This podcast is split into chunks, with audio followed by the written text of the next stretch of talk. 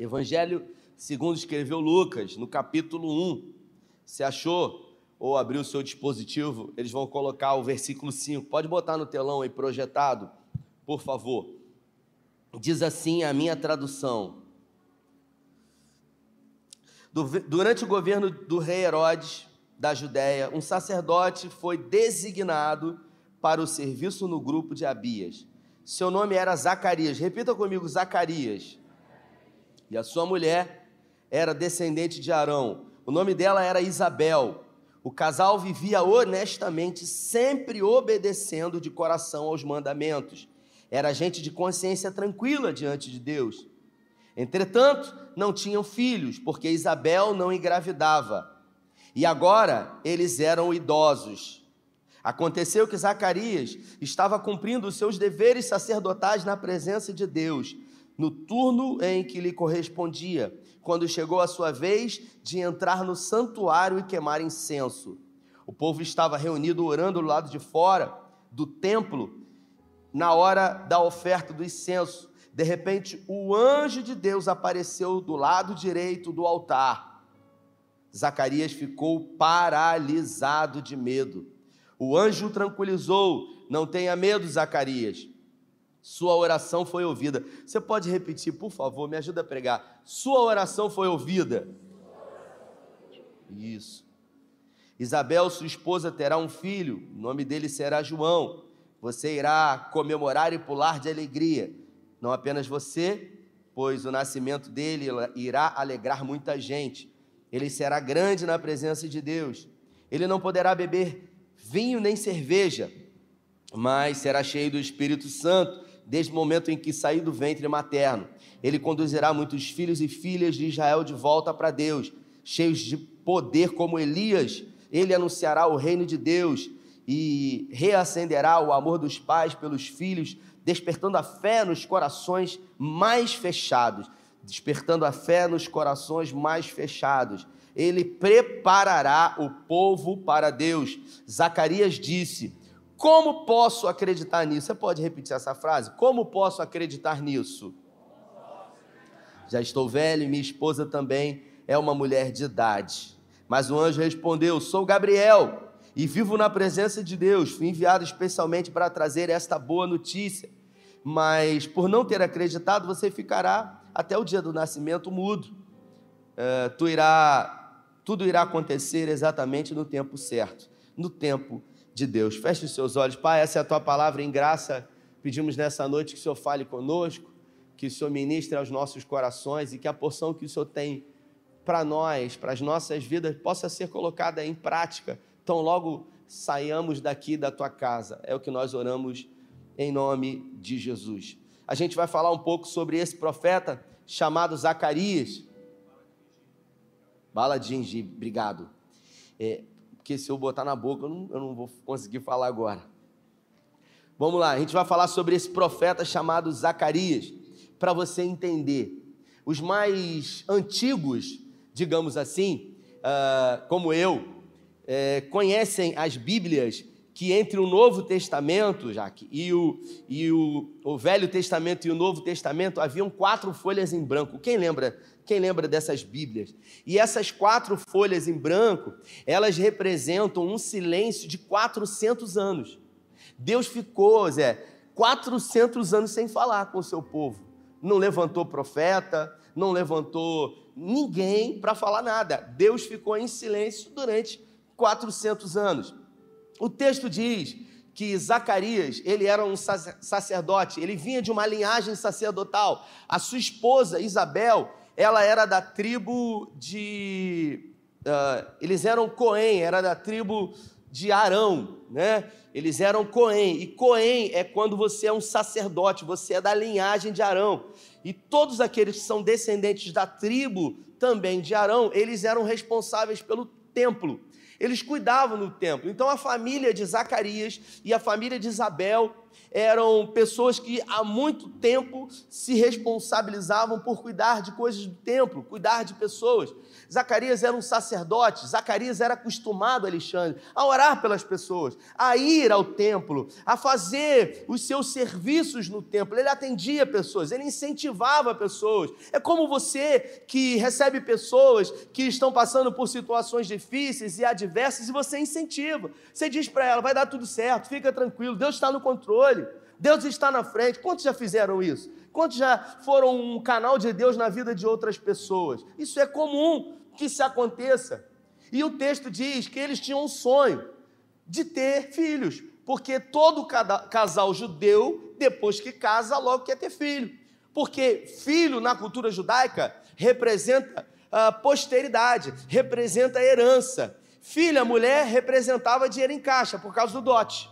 Filho homem representava perpetuação do nome, Max. Só que eles eram irrepreensíveis diante de Deus e não tinham filhos. Então você imagina, o texto diz que eles eram um casal modelo, um casal exemplo, serviam a Deus, ah, eram responsáveis nas suas funções, temiam o Senhor, era um casal louvável, mas eles não tinham filhos.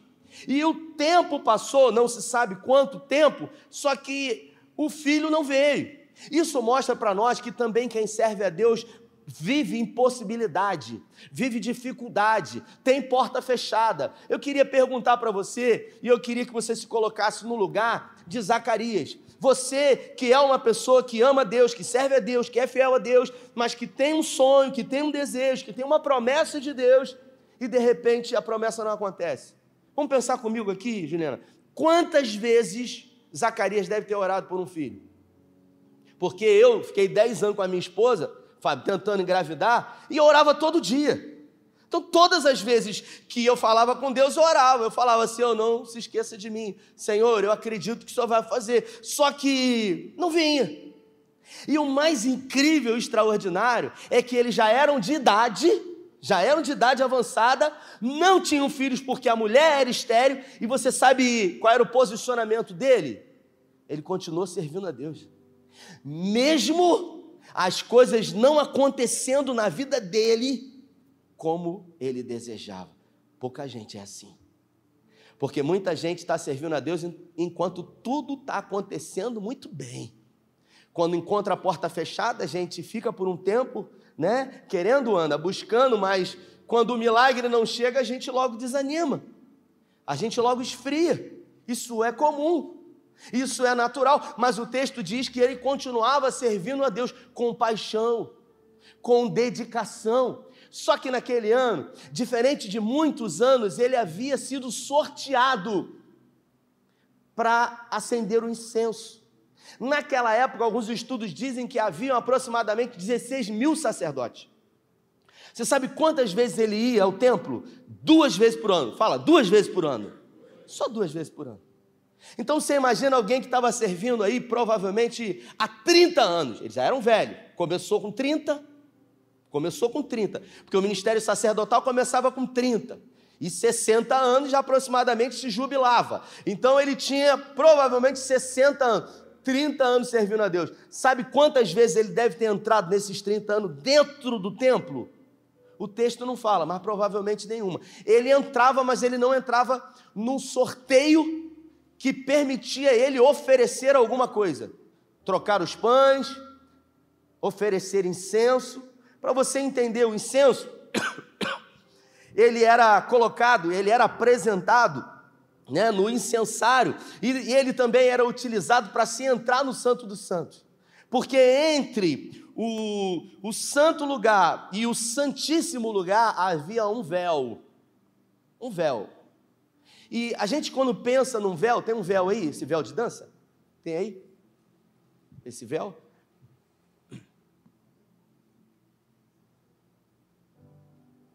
A gente pensa nesse véu aqui, ó. Obrigado, Márcio. Isso aqui é um véu, né? Um negócio fino. Véu. Olha só. Dá até para ver a minha mão. Então a gente pensa que era um véu, que era um negocinho assim, mas não era Flávio José, na história dos Hebreus, ele fala que era uma parede feita de linho espesso. Eles pegavam linho, eles trançavam, eles pegavam animais, cavalos, e eles puxavam os cavalos para entrelaçar bem o linho, sabe? E tinha 12 centímetros de largura. 12 centímetros, era uma parede. Era uma parede. Então o que, que eles faziam? Ele pegava aquele incensário, não foi o que Zacarias fez. Zacarias acendeu o incensário, mas ele, o sacerdote, ele ficava na porta, o sumo sacerdote, e ele fica, pegava o incensário e ele ficava fazendo assim, ó, no incensário, aparecendo fumaça, e aí surge aquela canção, no Santo dos Santos, a fumaça me esconde, só teus olhos. Então o sacerdote ele olhava para a ponta do nariz dele, ele não podia ver o nariz, ele olhava para o pé dele, não podia ver o pé, porque quando ele entrasse no Santo dos Santos, ele não podia ver mais nada. Ele não podia se ver, ele não podia ver Deus. Zacarias ele entrou lá, ele não era um sumo sacerdote, ele era um sacerdote. Ele entrou para servir, para adorar a Deus. E quando ele entrou, que ele estava acendendo incenso, de repente ele tomou um susto, porque tinha um anjo sentado na ponta do altar. Meu Deus, você imagina o susto que esse cara tomou. E a primeira coisa que ele ficou foi apavorado de medo. Ele falou: Meu Deus. E aí o anjo olhou para ele e falou assim: Não se desespere, não tenha medo, Zacarias. Aí Deus fala assim: Porque Deus ouviu a sua a sua oração. Para para pensar comigo. O cara está servindo há 30 anos, Isa. 30 anos servindo a Deus. E o anjo aparece para ele depois que ele está velho. A mulher dele está velha. No final, quase da vida do cara, e fala assim para ele: Não tenha medo, porque Deus ouviu sua oração. Por que, que Deus não ouviu antes? Será que a oração só foi ouvida naquela hora? Será que naquela semana porque ele já estava orando provavelmente há 30 anos a Deus. O texto ele responde para a gente o que, que aconteceu. O anjo tranquilizou, não tenha medo. Zacarias, sua oração foi ouvida. Isabel, sua esposa, terá um filho, e o nome dele será João. Repita comigo: João. Você irá comemorar e pular de alegria. O anjo fala para ele: Você irá comemorar e pular de alegria. Porque ele não estava fazendo isso ainda. Deu para entender? Espera aí. Você está esperando 30 anos por uma promessa. A promessa chega hoje e você não se alegra. O que, que Zacarias falou quando um anjo disse que a mulher dele ia ficar grávida? Glória a Deus. Louvado seja o Senhor. Bendito seja o Deus e Pai Obrigado, Senhor, porque o Senhor me ouviu. Não, ele não falou isso. Ele não falou nada disso. E o anjo falou: Fica tranquilo. Você sabe o que, que ele disse para o Senhor? Ele disse para o Senhor o seguinte: o anjo diz, ele será grande, ele não poderá beber vinho nem cerveja, será cheio do Espírito Santo. Fala tudo para ele. Zacarias disse ao anjo: Aleluia, obrigado, glória a Deus. Não, Zacarias disse: Como posso acreditar nisso? E aí, Ricardo, a gente acaba percebendo que essa palavra, como, repita comigo, como, é inimigo da fé. Porque todas as vezes que a gente precisa ter fé e a gente pensa como, o negócio vai dar ruim. Como pode acontecer isso? Nós estamos falando, eu vou lembrar você de um sacerdote, Alessandra. Alguém que dizia para as pessoas assim: cara, vai dar tudo certo. Deus está no controle, fica tranquilo. Eu sei que você vai precisar fazer uma cirurgia, igual o Fabão que deve estar me assistindo. Glória a Deus pela sua vida, meu irmão. Que apareceu um linfoma nele aqui, ó, alguns meses atrás, e ele fez a cirurgia uh, na terça-feira. E eu falei para ele, meu irmão, Deus vai estar contigo, venha o que vier. E ele já fez a cirurgia e já está em casa para a glória de Deus. E aí a gente diz, vai dar tudo certo, como muitas vezes eu disse, como muitas vezes eu, eu falei para a pessoa, e a pessoa ouviu quando o pastor disse para ela, no momento de dificuldade, que ia dar tudo certo. Só que quando chega na vida do pastor, o pastor não acredita. Então, peraí, eu tenho fé para a vida dos outros, para a minha vida eu não tenho. Não, não, ele, ele até tinha fé. Sabe, eu não quero acreditar aqui, ô Julico, que ele era um falso, um hipócrita. Não, não. Você sabe o que aconteceu aqui? Existem momentos nas nossas vidas que a gente acorda de manhã, a gente escova o dente. Tem gente que escova, né? a gente toma um café, a gente toma um banho, a gente faz atividade física, a gente vai para o trabalho, a gente volta, a gente, se é quinta-feira, a gente vem na igreja, a gente cuida dos nossos filhos, a gente vai dormir, a gente ora, a gente acorda, a gente vive no modo automático. Só que às vezes esse modo automático ele vem para a nossa vida. E a gente acaba, mesmo num ambiente religioso, se tornando automático a gente entra e sai da presença de Deus, a gente faz as coisas não por fazer, a gente teme ao Senhor, só que a gente não se dá conta de que o de repente de Deus muda tudo. Eu não sei o que você está passando aqui, e é bem provável numa quantidade de pessoas como essa, que existam pessoas que estão vivendo um momento muito difícil. Assim como o Solange que operou, graças a Deus, Deus cuidou de tudo, assim como o Fabão também, que estava apreensivo, porque a gente acredita, confia em Deus, mas a gente fica apreensivo. Talvez você esteja desempregado, talvez você esteja em busca de uma situação, uma resposta da parte de Deus, mas eu quero dizer para você que toda a resposta do que você precisa pode aparecer de repente. Num de repente de Deus. Porque num de repente o seu telefone toca e muda tudo. Num de repente, uma mensagem do WhatsApp chega e muda tudo. Num de repente, você está na rua, alguém fala com você e muda tudo. A pessoa estava desempregada e aí, de repente, uma pessoa mandou uma mensagem semana passada e falou assim: estou precisando de um gerente aqui para minha empresa. Aí eu lembrei do, do currículo cara. Falei, rapaz, ele estava viajando. Mandei mensagem para ele, liguei para ele, não atendeu, estava viajando. Aí ficou sem responder. Falei, poxa, queria poder abençoar. Aí ele mandou mensagem, falei, rapaz, manda o seu currículo aí, que uma pessoa me pediu. É um cargo de gerente. Aí ele falou, pô, pastor, estou na estrada. Quando eu chegar em casa, a pessoa falou, manda aí, cara, que eu estou com alguns currículos aqui. E eu falei, tiver que ser, vai ser.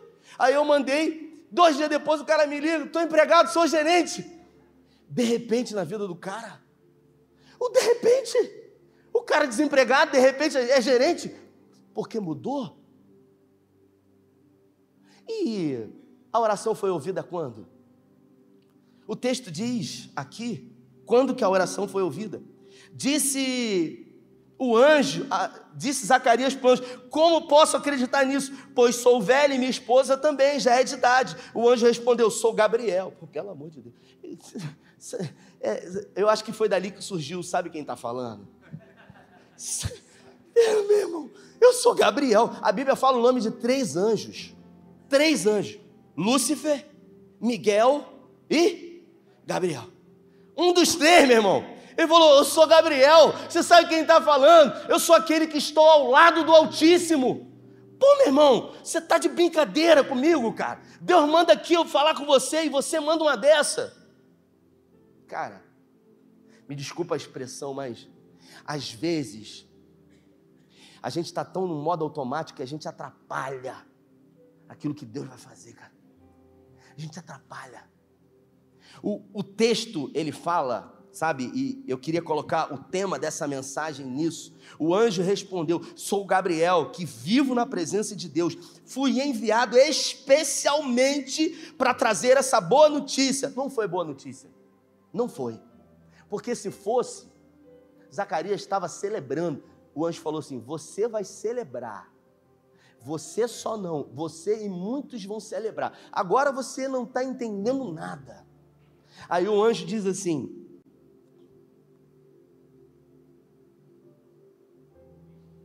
Deixa eu achar aqui, gente. Isso. Fui enviado para. Tudo irá acontecer exatamente no tempo certo. Aí o Eugene Peterson bota: no tempo de Deus. Repita comigo: no tempo de Deus. É no tempo de Deus que tudo acontece, querido. A gente quer ter o controle do tempo, mas quem tem o controle é Deus. E ele diz: tudo irá acontecer no tempo certo, porque Deus já tem tudo pronto. Deus tem tudo preparado. E Zacarias não se alegrou, Zacarias não acreditou. Gabriel foi lá. E Gabriel falou assim para ele, Rafael: Porque você não acreditou? A partir de agora você vai ficar mudo, para você não atrapalhar o que Deus vai fazer. Porque você já está dando muito problema aqui. Então você não vai atrapalhar, porque Deus nunca perde. Deus nunca perde, irmãos. Então você vai ficar quietinho para você não atrapalhar o que o eterno vai fazer. Aí o cara não consegue falar. E aí todo mundo preocupado, porque o cara está demorando lá dentro. O que, que aconteceu? Foi fulminado? Vamos ter que puxar Zacarias na corda? O que que houve? Quando Zacarias sai, Zacarias sai mudo e ninguém está entendendo. O que que houve, rapaz? O que, que aconteceu? O que, que houve lá dentro? Eu sei que houve alguma coisa, porque você demorou e ninguém entendia o que Zacarias estava falando. Quantas são as vezes, irmãos, que a gente não se dá conta de que a gente entra no modo automático? Hoje, sabe, Ricardo, aconteceu uma coisa: uma pessoa marcou um atendimento comigo e eu sou pastor. Eu estou todo dia na igreja atendendo pessoas. E eu amo fazer isso. Só que domingo eu falei aqui para todo mundo que as pessoas me procuram para quê? Problemas. E não tem nenhum problema com isso. Eu estou aqui para isso. E ainda sou pago para isso. Para você ver. E aí a pessoa marcou um atendimento e eu vim atender a pessoa. O que, que eu achei? Eu não achei nada. Porque eu aprendi na minha vida que quando eu não sei, eu não acho. Então eu não fico pensando coisas. Eu simplesmente vim. 99% das vezes é problema. E aí a pessoa veio, conversou comigo, sabe? E me trouxe um presente falou assim: Poxa, eu queria agradecer a você. Teve um momento que você me ajudou muito na minha vida e tal, e eu queria agradecer a você e tal. Logo que entrou, e eu falei: Pô, obrigado pelo presente e tal. E aí a pessoa sentou na mesa: Quer um café? Servi um café? Quer uma água? E a gente ficou conversando, e eu fiquei o quê? Esperando, né? Falei: Quando é que vai vir a granada sem pino? Pá! Quando é que vai vir a bomba para eu desarmar? Eu tô ali, meu irmão, e, e tal, e aí, como é que tá isso, como é que tá aquilo, e tal, e a pessoa não falava. E eu, eu vim aqui, eu vim aqui para agradecer.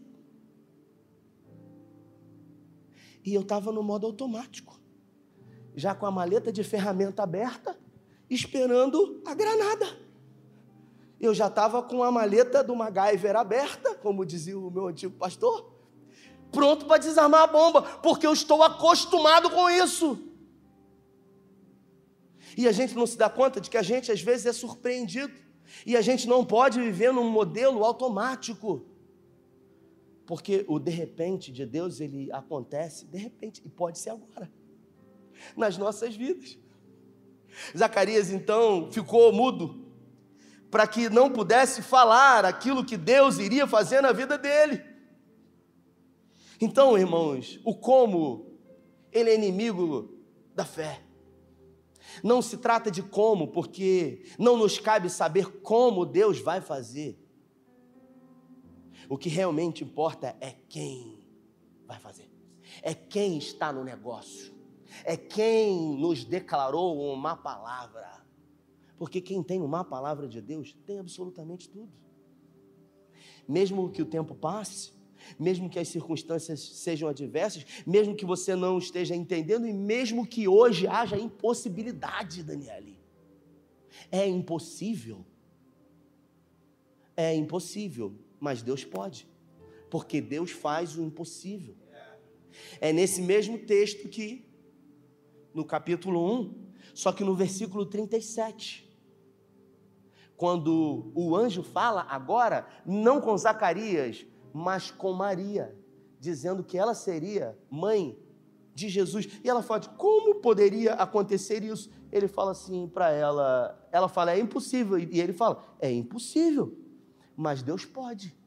Então, quantas são as vezes que eu, que disse aqui, que hoje tive uma experiência de estar no modo automático?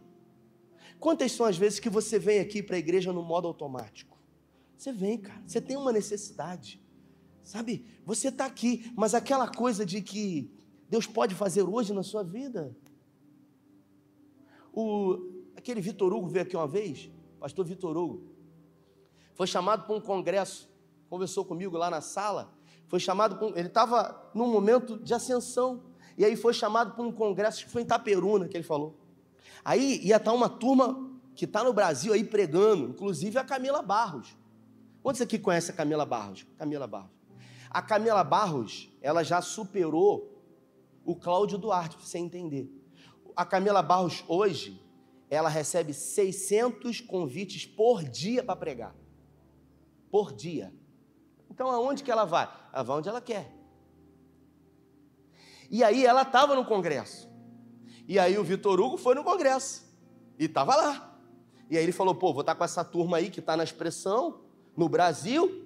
E aí vou estar tá conversando com essas pessoas para ver o que, que Deus está fazendo. Só que ele não era alguém ainda conhecido.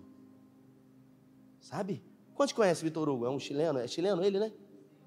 E aí ele disse que estava no congresso, ela pregou um dia antes, e aí ela eles estavam almoçando na sala do pastor, e aí ela foi no banheiro e ela ficou na porta do banheiro.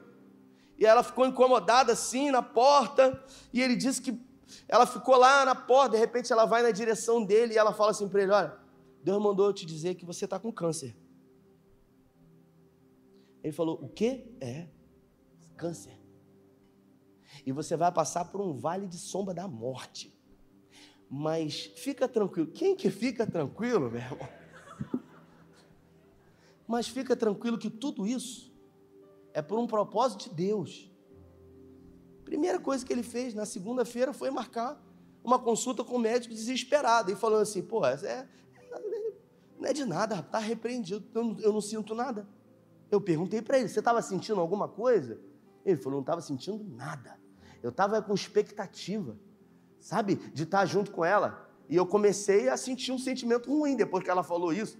E quando foi no médico, fez o exame, o médico falou para ele assim: Você está com, com todo o carinho do mundo, com metástase, e, provavelmente você tem pouco tempo de vida. É nesse momento, irmãos, que a nossa fé é abalada, que a gente prega os sermões, que eu devo ter uns, uns mil sermões lá em casa, que tudo isso não serve de nada. Porque é muito bom animar os outros. É muito bom incentivar e gerar fé no coração dos outros, mas se essa mesma fé ela não é gerada para que você possa viver, tudo não passa de um modo automático, onde você aperta um botão. Um dia eu fiz um programa com um irmão na rádio, e o irmão, não vou falar quem é, o irmão do ministério aí, irmão devagarinho, ele, cara, ele é todo devagar. Eu jantei com ele ontem, está no meu Instagram. É o Jefferson Eiter. Ele é todo tranquilo, devagar. E aí a gente faz um programa de rádio. E aí Jefferson é todo tranquilo. Aí o cara falou assim, ó, cinco segundos, três, dois, um. Ele, e aí, minha gente, não sei o quê, não sei o quê. Eu, eu olhei assim, falei, que isso, cara? E aí ele falou, não, cara, quando a gente entra aqui, a gente, ele estava acostumado a tocar nesse cabofolia da vida, a gente entra aqui, a gente, eu tomei até um susto. Eu falei, ligou o disjuntor, meu irmão? É um modo. Se ele estiver me assistindo, me perdoe por essa. É um modo que a gente liga, mas na nossa vida. Porque o texto diz que Isabel, quando ele chegou em casa, eu quero crer, ele mudo, queria falar para ela, vamos ver assim, viu um anjo, se é que tinha essa asa, e aí de repente queria falar para ela, e Zacarias, eu não estou entendendo o que você está falando, ele deve ter feito assim, ó. Sim, eu vou ficar grávida. É, e nós vamos ter que trabalhar. Não vou fazer o gesto aqui, não vai ficar ruim. Eu tenho que trabalhar, é, e tal. E aí, né, ele trabalhou e de repente ela engravidou. Velha, de idade. E aí o texto diz que os cinco primeiros meses Isabel ficou em casa. Por quê? Porque ela já estava uma velhinha. E ela falou: Eu vou ficar aqui. Mas o que ela dizia revela para nós muito sobre o coração dela, porque ela dizia, ela ficava sempre pensando: como pode o Senhor ter me abençoado tanto? Ele olhou para mim, não serei mais humilhada. Ela não ficou pensando, logo agora que eu sou velha, não poderia ter sido quando eu era nova. Sabe qual era o maior sonho de, Zacarias? Sabe qual era o maior sonho de Zacarias? Que o filho dele fosse um sacerdote. Porque quando a gente é bem sucedido, tudo que a gente quer é que o nosso filho siga aquilo que a gente está fazendo. Sim ou não, gente? O sonho de Zacarias era que o filho dele fosse sacerdote. Deus interrompeu isso. Deus falou através do anjo: ele não será um sacerdote, ele será maior do que isso, ele será um profeta. Você sabe o que, que Jesus falou sobre João Batista? Esse aqui, João, é, não é João Arthur, não, é João Batista. Sabe o que, que Jesus falou já sobre João Batista? Jesus falou o seguinte: nascido de mulher, ninguém é maior do que ele. Nascido de mulher, ninguém é maior do que ele.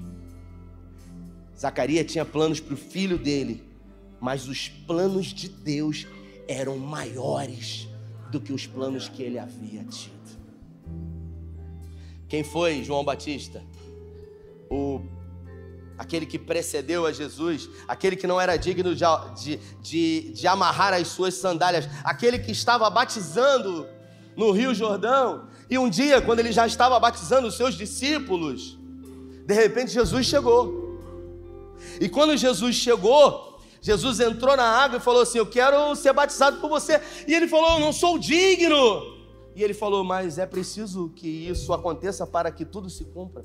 Jesus se colocou como o menor, porque a Bíblia fala: menor, maior é aquele que serve. Até que Jesus veio.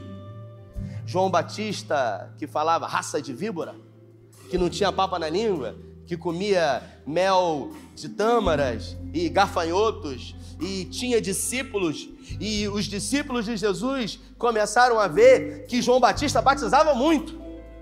Porque o cara era um evangelista e ele batizava todo mundo. E os discípulos de Jesus chegaram para Jesus e falaram assim: Olha só, João Batista está batizando mais do que a gente. E aí Jesus vai e fala o seguinte: Aqueles que não são contra nós estão ao nosso favor.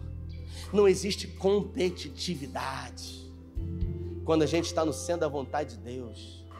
Eu aprendo com isso que, primeiro, homens e mulheres de Deus também vivem impossibilidade. Eu vivi com a minha esposa 10 anos. Você acha o quê? Eu vou contar uma, uma, uma intimidade aqui. Minha esposa que me perdoe. Eu vou ter que falar. Quem quer que eu fale aqui, gente? Meu Deus do céu. Meu Deus do céu. Tem que falar, Carla. Carla, eu vou, obrigado. Bom, a gente vê o segundo filho, né? Pô, glória a Deus. Aí eu tô em casa tomando café, Tito chega para mim e fala assim: Papai, Deus falou comigo que tá vindo um bebezinho para ir. Rapaz, eu tomei um susto igual o Zacarias. Eu falei: Sangue de Jesus! Bebezinho, Tito! Eu quadrei ele logo no canto e falei: Vem cá, como que ele falou com você, meu irmão? Tô falando sério, gente. Como que ele falou com você, meu? Como? Aí falei, Tito, como é que foi? Falou, Deus falou comigo que falou, papai do céu, papai do céu falou comigo que tá vindo um bebezinho. Eu falei, como que ele falou, meu filho? Aí Carla logo falou, não, amor, deve ser uma música que música é o caramba, meu irmão. Fui na farmácia, vou contar. Comprei um monte de preservativo, irmão. Falei, sangue de Jesus. Carla falou, o que, que é isso, rapaz? Falei, tem que vigiar, cara. Aí Carla falou, e você acha que se os planos de Deus foram esses, você adianta vigiar, meu? O que, que a gente quer ter, gente? Fala para mim. O controle. Eu quero crer com toda a minha força que não será. Falar nisso, né? Agraciada. Glória a Deus por isso. Mas a nossa vida está nas mãos de Deus. Não adianta você querer ter o controle daquilo que você não tem controle. A avó dizia que onde come um, come dois. Come três. Restaurante Graça tá aí. E eu até hoje estou perguntando pro tio, meu filho, falou mais alguma coisa? Mas, brincadeiras à parte, é verdade o que eu falei. A gente está sempre de alguma forma buscando, querendo. Agora, quantas vezes Carla veio em cultos, em manifestações poderosas da presença de Deus, Nando? E pessoas vieram, sabe? E eu jamais vou julgar quem quer que seja, motivação dos outros. E falava assim: Deus manda dizer que está aí dentro. Deus manda dizer que vai vir da barriga. Deus manda dizer. E todas as vezes ela me perguntava, amor, e aí? E eu falava, guarda o coração. Guarda o coração, porque enganoso é mais perverso do que todas as coisas é o coração do homem. Agora, a gente não pode estar num modelo, num modo automático. A gente não pode viver com a palavra como na nossa mente. Como, como, como, como, como. A gente tem que viver no modo quem? Se Deus declarou, nada vai mudar. Porque quem poderá contra uma palavra de Deus? Tudo acontece através de uma palavra dele. Deus disse: haja e houve luz. Haja luz e houve luz. Deus declara o de repente dele na sua vida hoje e tudo muda. E tudo muda. Inclusive o seu modo automático de vir aqui, levantar a sua mão, sentir a presença dele. O nosso papel é permanecer firme no caminho, assim como a Sol. A gente conversou e ela falou: vai dar tudo certo. Vai acontecer. Ela disse para mim, e eu não me esqueço, não. Ela falou essa frase para mim. Eu liguei para ela aquele dia que você estava com ela. Ela falou assim: vai acontecer exatamente como Ele quer que aconteça. É gente que está no centro da vontade de Deus. É gente que entende que os planos de Deus não podem ser frustrados. É gente que entende que Satanás, ele pode até tentar, mas ele jamais poderá conseguir tocar nos planos e projetos de Deus. Se coloque de pé, em nome de Jesus. Então não tema, não tema. Não se espante, nem se apavore. Essa canção, ela foi tirada, o Bruno Morada tirou essa canção de um momento no deserto, onde o povo começou a questionar a Moisés, dizendo para Moisés: Moisés, por que, que Deus só fala com você? A gente quer que Deus fale com a gente, Moisés. Sabe? Inveja. E Moisés falou: Não, eu não tenho nenhum problema. Se vocês querem que Deus fale com vocês, tudo bem. Eu acho até pesada essa função minha. E aí Moisés subiu o monte, Ricardo. E quando chegou no monte de Sinai, Moisés chegou para o Senhor e falou: Senhor, o povo quer que o Senhor fale com eles. E aí Deus falou o seguinte: tudo bem, eu falo com o povo. Então você vai fazer o seguinte, Moisés: você vai descer e você vai falar para eles se santificarem. E eles vão ficar em volta do Sinai, mas eles não podem encostar no pé do monte, porque se eles encostarem, eles vão morrer. Porque eu sou santo e o povo estava em pecado. Moisés vivia uma vida de santidade. A Bíblia fala que Moisés desceu com o rosto resplandecendo. E ele disse para o povo: o povo se santificou, o povo se separou, e Deus marcou o dia que iria falar com o povo, e a sua presença ia descer, o, o cavode, a presença de Deus ia descer no Monte Sinai. E aí, você imagina 3 milhões de pessoas na base do Sinai, e de repente, sabe o que aconteceu? Uma grande tempestade. O Sinai começou a estremecer, raios, trovões. O salmista diz que a voz do Senhor é como o som de muitas águas. Quem já foi lá nas cataratas do Iguaçu? Quem já foi? Cara, quando eu cheguei naquele lugar, o salmo veio na minha cabeça. A voz do Senhor como um som de muitas águas. E aí o povo ficou desesperado de medo e disse: Moisés, a gente não quer falar com o Senhor, a gente quer que você fale com o Senhor. Bruno Morada tirou essa música. Então me tira o medo que me faz dizer: Moisés, suba em meu lugar.